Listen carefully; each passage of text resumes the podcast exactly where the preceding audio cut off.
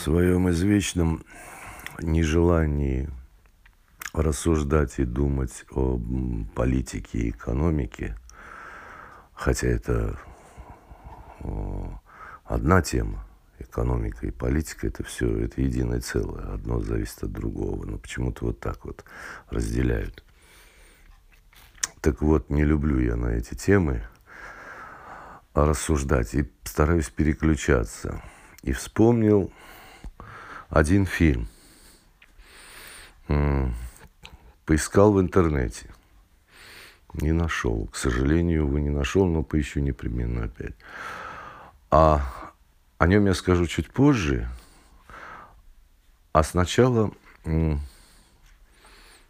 о людях, которые, как это все развивалось, которые создали этот фильм. А 50 1977 году э, режиссер Колотозов, Колотозашвили, Колотозов и э, оператор э, Сергей Русевский сняли фильм «Летят журавли» с Алексеем Баталовым и Татьяной Самойловой в главных ролях.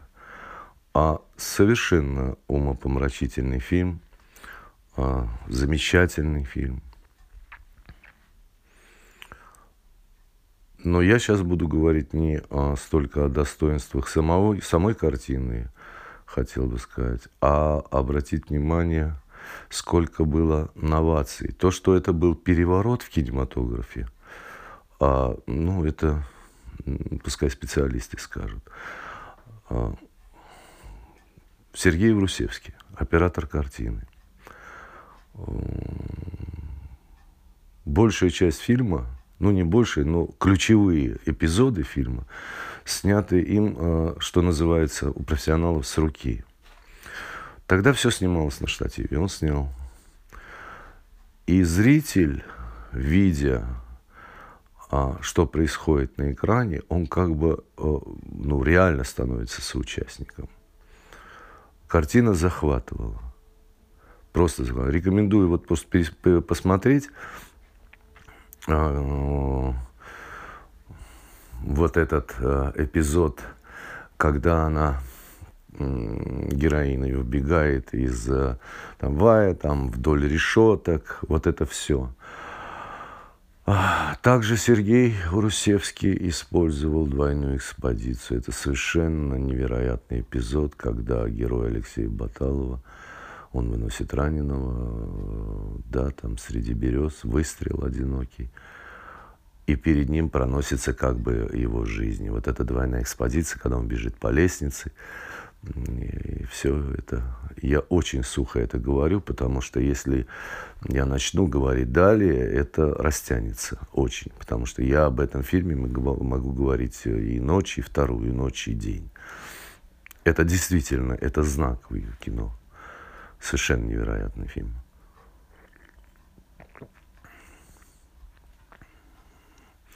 Был шквал просто. Говорят, что Голливуд предлагал э, Урусевскому любую картину на выбор, лишь бы он снял. Я, это, а я этого не знаю. Это говорили-то. А, и фильм взял э, на Канском фестивале 1958 году а, ну, гран-при «Пальмовую ветвь». Ну, совершенно.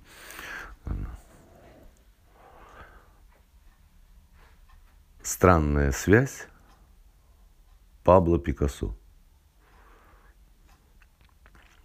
Казалось бы. Случилось так, я не знаю, как это произошло, но для Пикассо и э, Жаклин был сделан э, отдельный показ фильма. Как-то вот они там договорились, и как-то они смотрели. Уже после того, значит, после триумфа. А Жаклин поплакала, Пикассо неотрывно смотрел. А, вообще эта пара очень своеобразна. А, да, а, Пикассо было 72 э, года, а, а Жаклин 26 лет, когда они познакомились.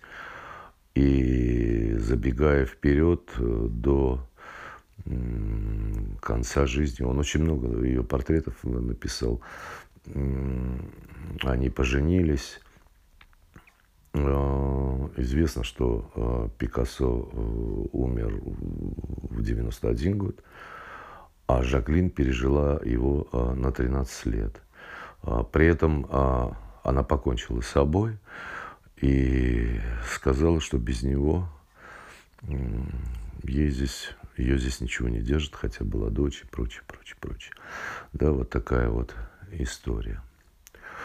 А, так вернемся к фильму. После фильма а, Пикассо, вопреки а, своим каким-то привычкам, он пригласил а, Сергея Русевского и Колотозова к себе в гости. Надо сказать, что к тому моменту он уже был востребованный, вполне себе более чем состоятельный человек – вел уединенную, в общем-то, такую а, достаточно уединенную жизнь. И не особо а, а, публично. Ну, оно и понятно, и возраст, и то. Надо еще отметить, что Пикассо был достаточно, ну, мягко скажу, режимистым человеком. Он четко осознавал, а, что есть масса людей, которые хотят заработать на его имени, на его имидже и так далее. И вот за этим делом он очень, а, очень отслеживал. Например, известен эпизод, когда он а, просто нежился на солнышке э, на пляже, на берегу у моря, да, а рядом молодая чита, и ребеночек ходит. Ну, молодые рьяные, они же сразу соображают. Они узнали, подговорили, значит, свое чадо, дали ручку, листок, э, клочок бумаги и наускивая, так сказать, иди к дедушке, вот пускай подпишет что-то. Понимая, да? Когда ребенок подошел, объяснил, что ему надо, э, к Паблу, э, тот взял ручку, развернул ребенка и на спине расписался. А потом посмотрел на них. Да, вот, вот он такой был, он просекал эти э, всякие меркантильные моменты у людей и особо не был открытым для людей и, для, и тем более для людей, ну скажем, из мира творчества. Но фильм, видимо, произвел на него такое впечатление, что он а, в знак благодарности, уважения а, пригласил а, Колотузова и Урусевского. И вот тут самый интересный момент. Дело в том, что Урусевский, он разрешил Урусевскому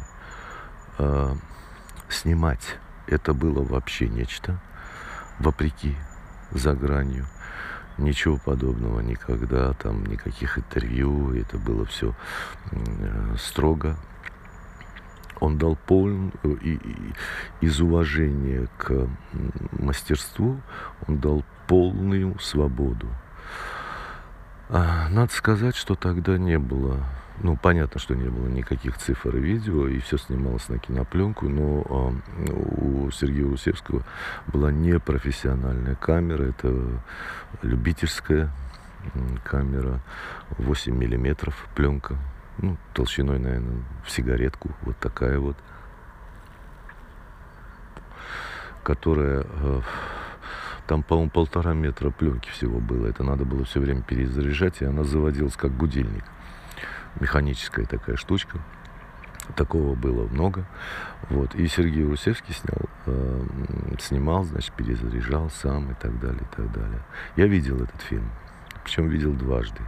Вот сейчас я говорил, о каком фильме я буду говорить. Вот о нем я как раз и хочу поговорить. Естественно, черно-белый, естественно, видно, что это любительское, естественно, видно, что это 8 миллиметров, э, пленка, э, там ничего особенного, казалось бы.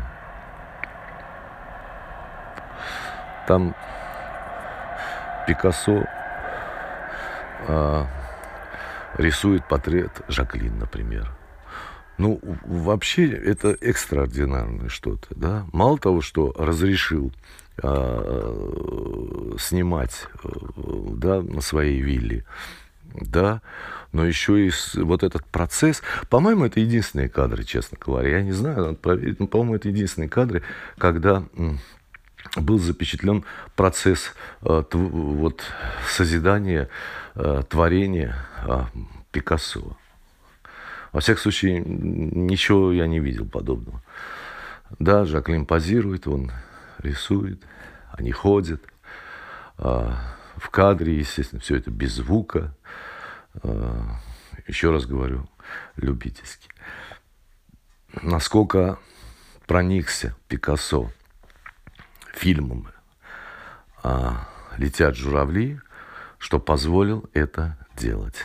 Ну, вообще-то, надо сказать, он к русским всегда благоволил. И Ольга Хохлова, долго прожившая с ним, э, его жена, да, она в 53-м году, по-моему, умерла. А, да, кажется, в 53-м. А, русские всегда играли и э, в его роли. Как и я уже говорил, и в жизни, и в творчестве Габриэль Коко Шанель, да, вот это те русские, которые а, сделали, мне кажется, и сейчас можно говорить, сделали и вот это знаменитое, знаменитое искусство Европы. Но не без их участия, и многих мы не знаем. Да, известно, что Пикассо, э, по-моему, шесть балетов Дягилева э, оформлял. И это было очень... Там победы случились. Но сейчас о фильме. А не знаю, где найти это кино, как его посмотреть. Еще раз говорю, что я видел очень давно это, еще тогда, когда телевидение было черно-белым. Видел дважды. А, очень интересно все там. Во-первых, это э, совершенно хроника, это документально, это никто там не позировал. Э, естественно, там да, да, да, довольно сбивчато все это. А, среди прочего, там есть эпизод в фильме, а, вот эти знаменитые блюда, такие тарелки гончарные такие, которые а, Пикассо делал. А, ну, это так, такое одно из его направлений было. Они, злые языки говорят, что это он делал для денег, э, и они разлетались как горячие пирожки. Может быть, я не знаю. Но вот тут из воспоминаний уже Колотозова. Значит, Пикассо не делал эти тарелки, естественно, руками он не был Гончаров. У него там же, и это в фильме есть, значит, эпизод, э, у него там э, жили э, на территории, значит, у него жили отец и сын Гончары. Вот как раз они делали заготовки, да, и Пикассо предложил, значит, пройти туда, там несколько заготовок было, значит, уже сделано, их надо было отправлять в печь, и, значит, Пикассо должен был свой вердикт. Значит, лежат несколько блюд, на них уже что-то такое суприме, какой-то рисунок в стиле Пикассо, а, который не, не Пикассо, естественно, делал, а вот эти отец и сын итальянцы. Да? А он так критически посмотрел, а, каких-то там что-то забраковал, отверг, а на каких-то, значит, сделал свой росчерк, свою подпись. И все, и, значит, это пошло в печь, и вот 30 тысяч долларов каждый, ну, плюс-минус там, конечно, там 5 тысяч, 10 тысяч, я не знаю, я не, не присутствовал. А, будут потом а, по готовности, значит, проданы. Через какое-то время Колотозов задал вопрос. А, я не присутствовал, еще раз говорю, это по воспоминаниям. Да, говорит, ну, вообще-то там весь рисунок был, типа, не тобой сделан. Ты только пришел и подписался. Как-то не очень тут, а, ну, как-то вроде как. На что Пикассо сказал, да, это так. Но только я имею право поставить подпись Пикассо. Вот такой он был. Павла а, Пикассо или Пикассо на испанский или на французский манер. Тут уже это самое. Не понятно. Да. Жаклин совершенно прожила счастливую жизнь. А, через 13 лет добровольно ушла из жизни, застрелилась. А Пикассо прожил 91 год. Невероятно яркая жизнь.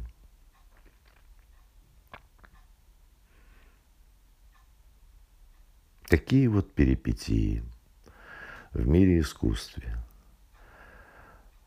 Россия, Дягилев, русскость, европейское искусство.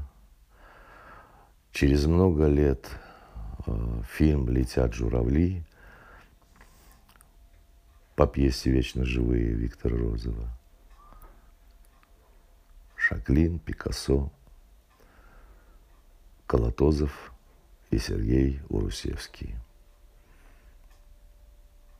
Посмотрите, по поищите этот фильм Сергея Урусевского. Может, где-то и найдете. Вот так вот.